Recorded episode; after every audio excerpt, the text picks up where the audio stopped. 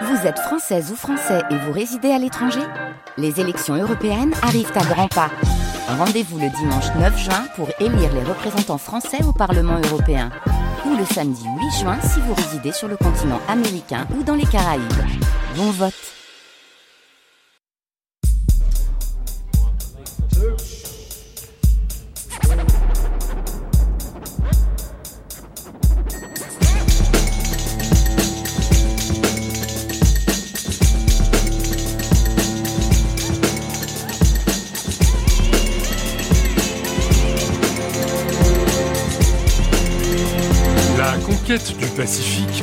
Communautés originaires de la mer de Chine, ce que l'on appelle l'expansion austronésienne est désormais largement étayée par l'archéologie, la linguistique, la génomique.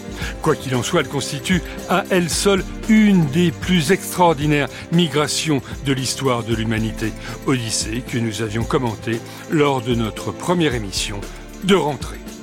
Mélanésie, Micronésie, Polynésie, les îles du Pacifique constituent à elles seules un véritable continent, s'étirant des îles Mariannes à la Nouvelle-Zélande, d'Hawaï à l'île de Pâques, un univers qui ne fut découvert que tardivement par quelques expéditions avant d'être rapidement intégré dans la mondialisation de l'époque.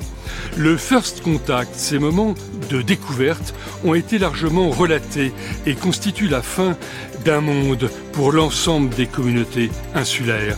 Pour autant, que s'est-il passé après? À travers l'archéologie et les recherches de terrain, mon invité étudie le passé des peuples du Pacifique depuis des décennies. En Mélanésie, Polynésie et Micronésie, il est notamment l'incontournable spécialiste de la Nouvelle-Calédonie, Christophe Sand. Bonjour. Bonjour. Calédonien, vous êtes juste de passage en France. Profitons-en, d'autant que vous venez de publier un ouvrage capital au titre choc Hécatombe océanienne, histoire de la dépopulation du Pacifique et ses conséquences, paru au vent des îles. Christophe Sand, avant de découvrir l'arrivée des premiers navires européens et leurs conséquences, évoquons en quelques mots le peuplement de ces îles. Avant tout, une diversité de populations comme une multitude de langues? Oui, effectivement, une diversité de populations qui est d'abord liée euh, à la longue histoire du peuplement.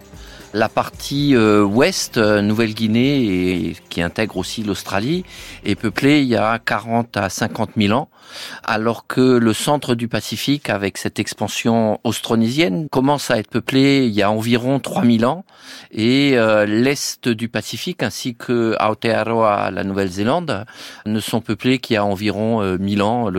La Nouvelle-Zélande n'est touchée qu'au XIIIe siècle. La conséquence de tout ça, c'est que vous avez euh, un temps infini pour euh, le développement et la diversification des langues. Dans le nord de la Mélanésie, vous avez euh, des langues qui sont pré-austronésiennes pour la plupart, et la grande île de Nouvelle-Guinée porte à elle seule 800 langues différentes. Le reste du Pacifique, c'est des langues austronésiennes, mais parfois avec des diversités extrêmes. Par exemple, le Vanuatu, qui est un archipel de Mélanésie, a à lui seul, pour une population aujourd'hui d'environ 300 000 personnes, plus de 120 langues différentes.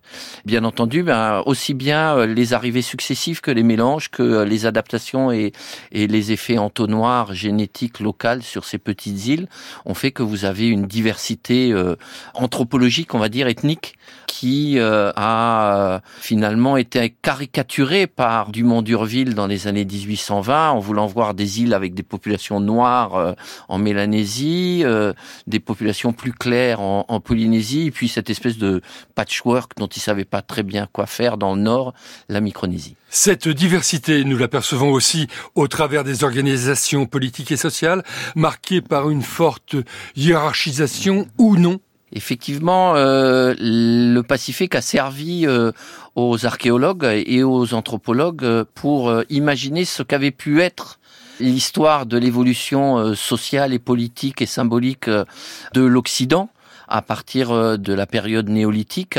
Et donc, on est allé puiser dans le Pacifique des modèles, celui de la société à grands hommes pour les débuts du néolithique, puis celui des chefferies et des proto-États en Polynésie, à chaque fois en caricaturant, bien entendu, la complexité des sociétés océaniennes et en oubliant que ces sociétés se sont développées sur un temps très long et vouloir imaginer que les sociétés, entre autres mélanésiennes, pour, qui pour certaines étaient là depuis plusieurs dizaines de milliers d'années, étaient toujours restées à des stades primitif d'organisation sociale, c'était euh, totalement se tromper.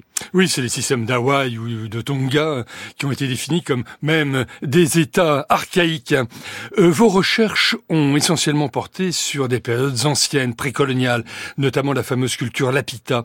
Pourquoi se pencher sur la période coloniale et dans une recherche paléo-démographique? Le centre d'intérêt principal de mon travail euh, dans le Pacifique, c'est les sociétés traditionnelles.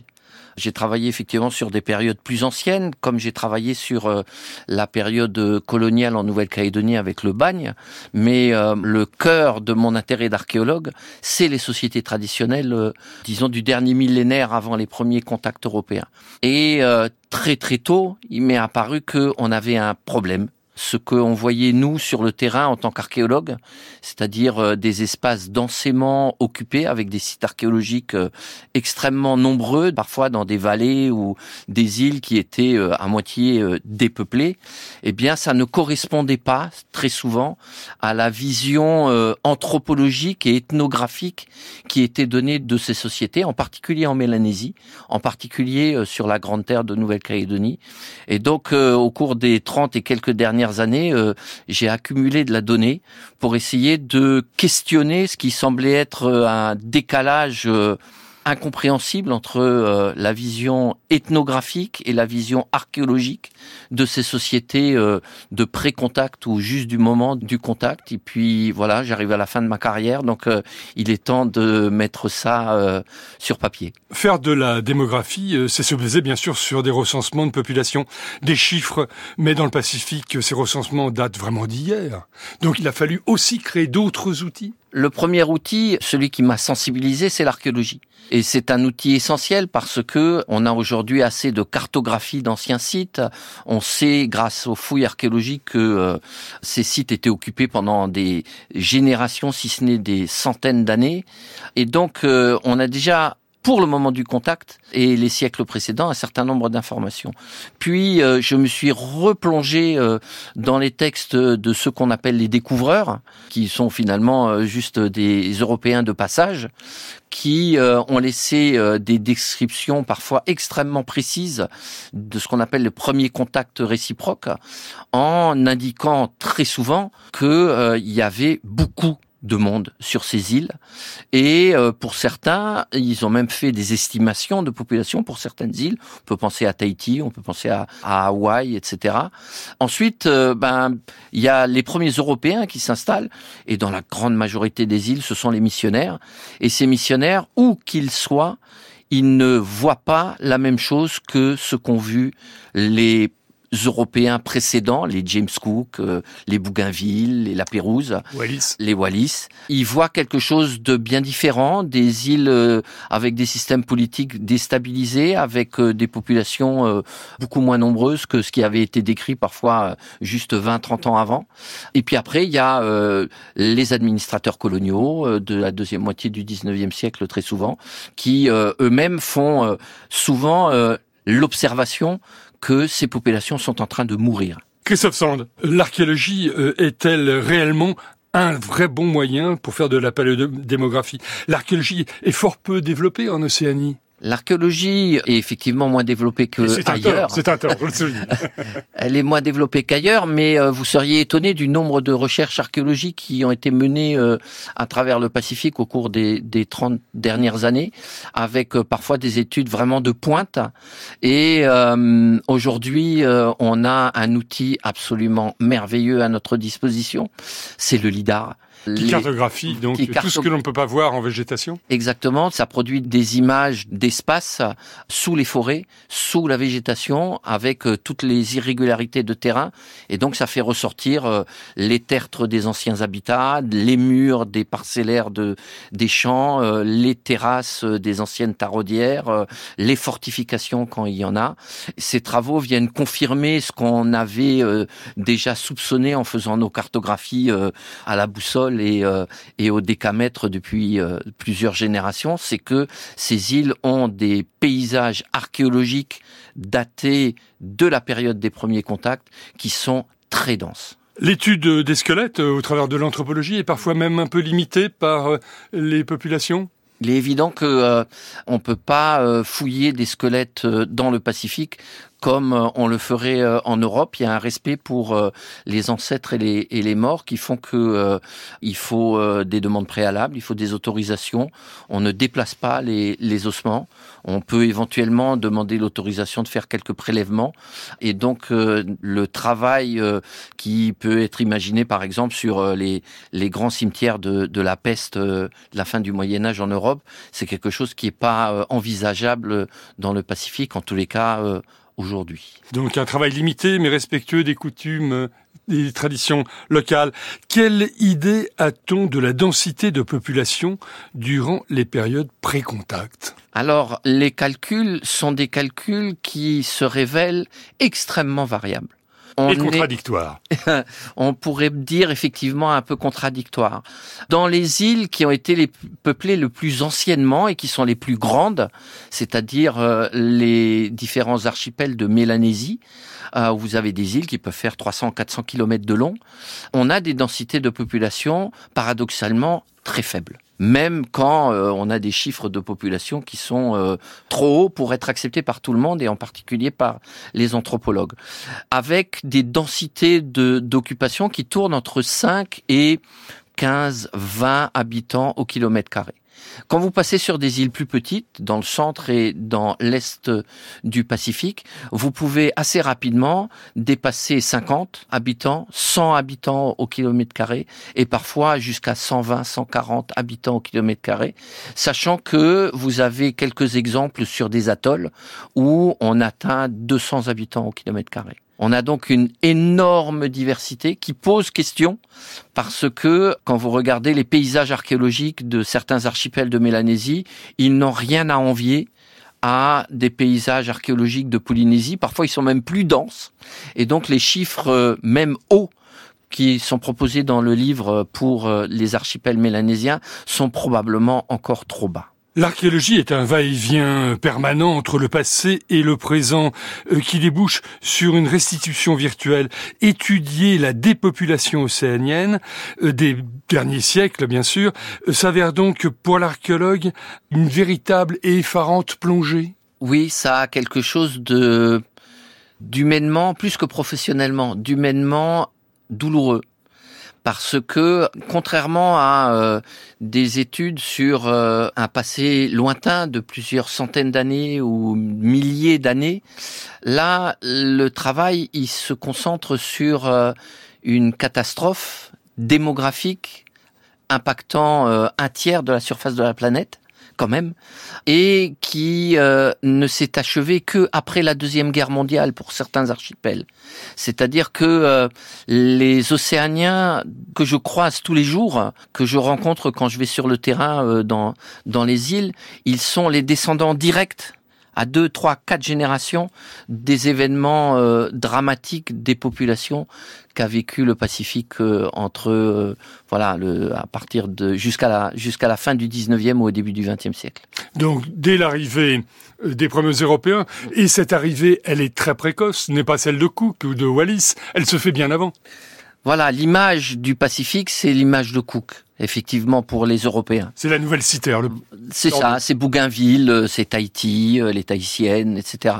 Mais euh, on a oublié, ou on feint d'oublier, grâce aux historiens anglo-saxons qui ont mis en avant l'image géniale de Cook, que le Pacifique est traversé par les Européens moins de 30 ans après le premier contact de Christophe Colomb dans les Caraïbes. Et tout le monde le connaît, c'est Magellan. Magellan, il traverse le Pacifique en 1521. Alors on ne sait pas très bien où il, il, a des contacts parce que c'est resté relativement secret, mais euh, quand il euh, fait finalement contact avec des Océaniens en Micronésie sur l'île de Guam, eh bien euh, il y a énormément de gens sur sur l'île de Guam dans un contexte de rivalité qui font que dès les premiers contacts, il y a des morts parce que les Espagnols sont extrêmement violents contre les, Océaniens. Vous n'êtes pas le premier à ressentir un trouble, un silence de mort, tels sont les mots de certains voyageurs du 19e parcourant des villages totalement désertés. Ah mais c'est exactement ça. Quand vous êtes sur des îles euh, en, Polynésie ou dans le fond de la vallée de la Papeno à Tahiti ou euh, ou euh, sur l'île d'Alofi en face de Futuna, que vous avez personne à des kilomètres à la ronde, alors que vous êtes au milieu de villages, de champs agricoles, de cimetières, de fortifications, effectivement vous sentez la puissance ancienne de ces occupations et euh, l'absence des hommes aujourd'hui, avec euh, un sentiment que ces endroits qui sont vides, en fait, sont pas vraiment vides. Il reste un souffle, il reste une mémoire, il reste un mana, comme disent les Polynésiens. Le souffle des vieux? C'est exactement ça. Il est présent, il est toujours là. Et bien sûr, le mana, une sorte d'esprit, une sorte de force? C'est quelque chose d'extrêmement complexe en fait le mana mais euh, euh, polynésien mais c'est c'est cette idée que euh, il y a une, une énergie qui est là et même si elle est invisible elle parcourt l'espace et elle est elle est présente dans ces vallées aujourd'hui abandonnées. France Culture Carbone 14 Vincent Charpentier Christophe Sand, quelles étaient les maladies euh, présentes en Océanie avant l'exploration européenne et quelles seront les maladies euh, introduites par les Européens? Alors il est très clair par aussi bien les descriptions des premiers Européens que les études sur les squelettes que les Océaniens avaient très peu de maladies. La plus importante était euh, le pian, c'est une maladie de peau, un certain nombre de, de maladies euh, dégénératives comme euh, l'éléphantiasis qui fait énormément gonfler les, les, membres, entre autres les jambes, la malaria pour une, une partie de, de la mélanésie, mais c'est quasiment tout. Partons en Polynésie euh, orientale euh, avec un exemple historique euh, très bien documenté, l'île de Rapa dans les îles australes françaises, aujourd'hui peuplée de 512 habitants. Rapa est l'une des îles les plus isolées du Pacifique. George Vancouver la découvre le 22 décembre 1791 et estime la population entre 1500 et 3000 âmes. Mais que se passe-t-il après?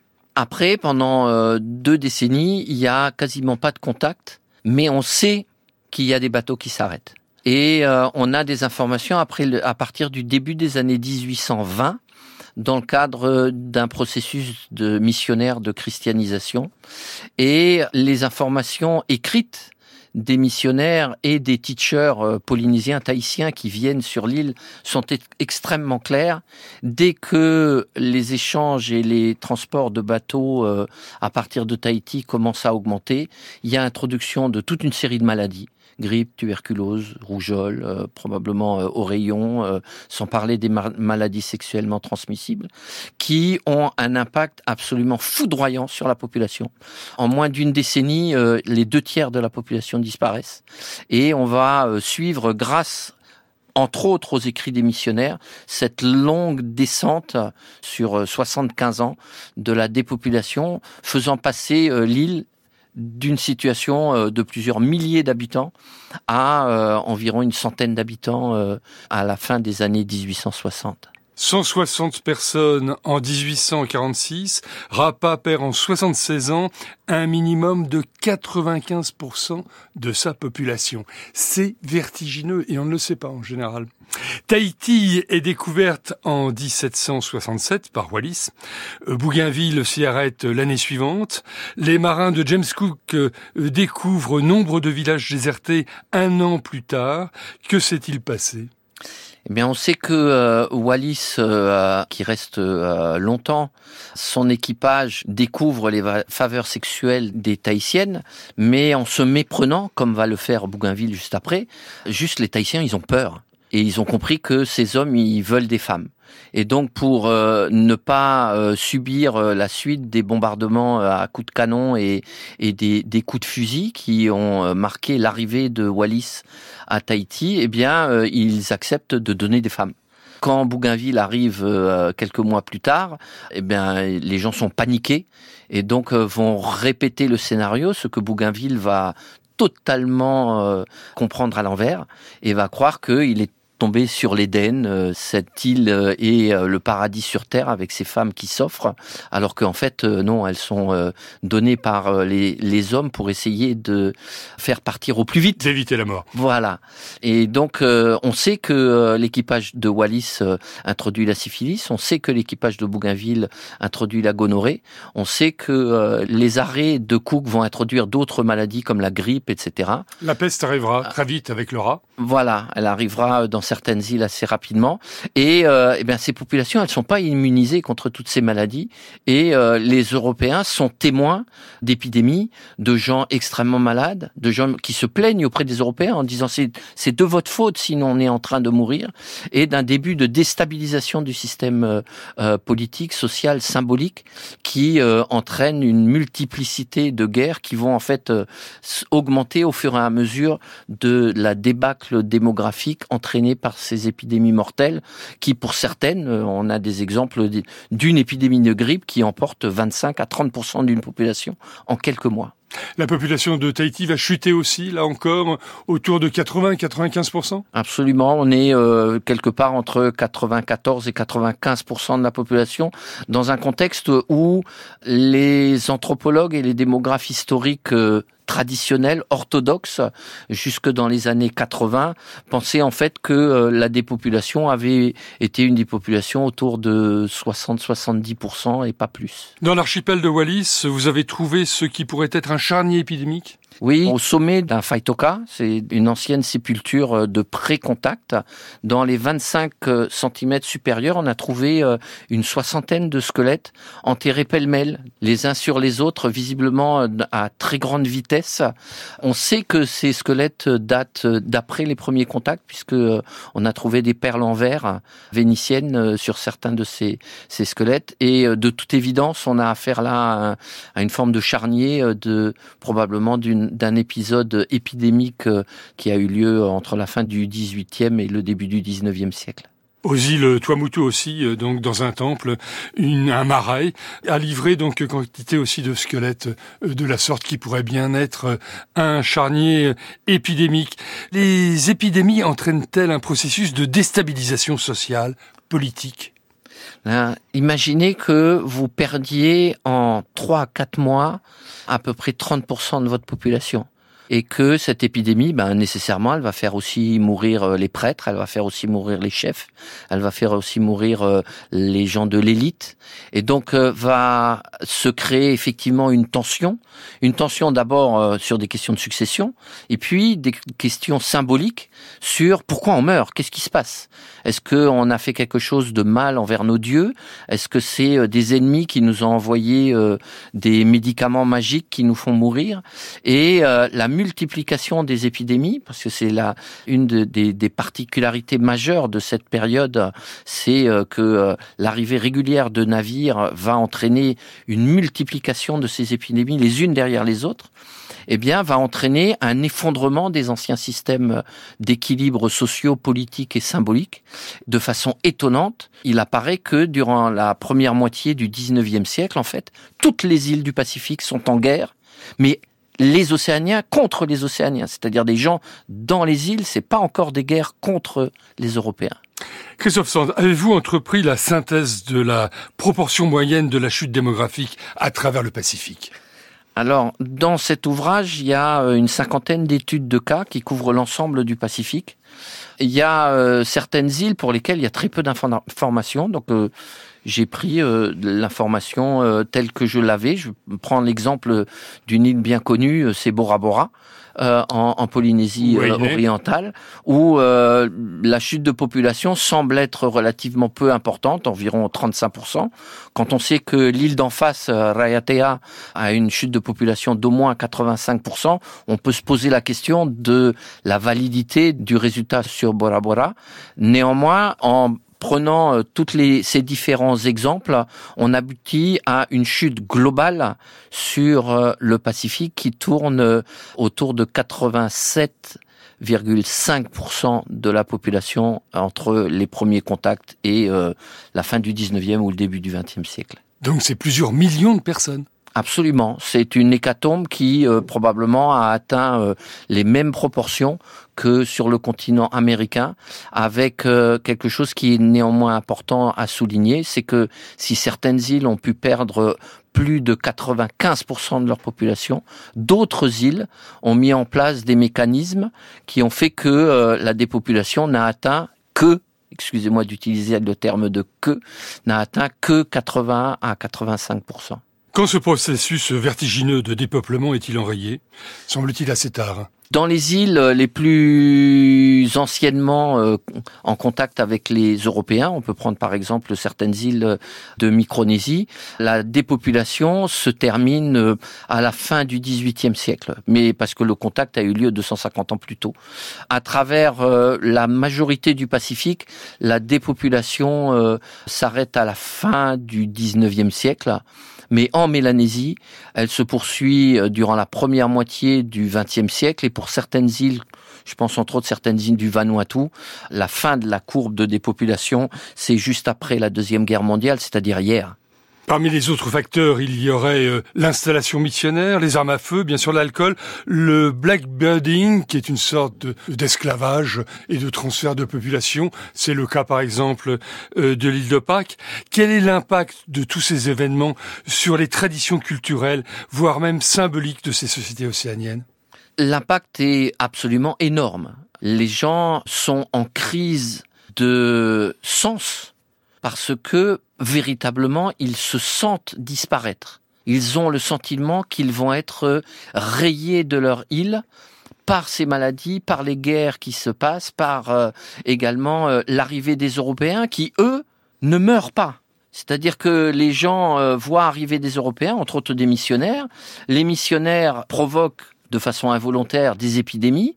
Les gens meurent et comprennent très vite que c'est à cause des missionnaires qu'ils meurent, mais les missionnaires, eux, ne meurent pas. Et donc il y a une, perte de confiance en soi, un sentiment de terreur d'être effacé de la surface de la Terre. Donc bien entendu, ben, euh, si vous y réfléchissez bien, de quoi parlaient les missionnaires? Les missionnaires, ils parlaient de la mort. Convertissez-vous, sinon vous allez grillé en enfer. Et qu'est-ce qu'il montrait comme image? L'image d'un homme mort sur une croix. Et donc euh, toute une partie du processus de christianisation rapide qu'a connu le Pacifique durant la deuxième moitié du 19e siècle, il est probablement avant tout lié à une recherche de protection beaucoup plus que véritablement dans un premier temps la découverte de la vraie vérité. Nous voici autour d'un traumatisme historique transgénérationnel, bien sûr toujours très présent. Aujourd'hui, la mort de la culture et des traditions liées à la mondialisation est-elle un héritage de cet effondrement démographique? Quelque part, il y a un sentiment effectivement d'être passé tout près de la disparition. Et aujourd'hui, le sentiment est que, euh, eh bien, la mondialisation euh, du 21e siècle est un danger mortel pour la culture ne l'est plus pour la démographie, mais c'est le même sentiment de l'effacement et du risque de l'effacement qui explique que les Océaniens soient euh, aussi attachés à valoriser et à défendre leur culture. Christophe Sand, merci beaucoup. À lire vraiment absolument. Hécatombe océanienne, histoire de la dépopulation du Pacifique et ses conséquences, 16e, 20e siècle, paru au vent des îles. Carbone 14 était réalisé par Vanessa Nadjar à la technique Alexandre Dang et bien sûr avec la contribution de Sandrine Chaperon. Vous pouvez écouter ou podcaster Carbone 14 sur le site de France Culture et l'application Radio France ou retrouver plus de 300 archives sur le site inrap.fr.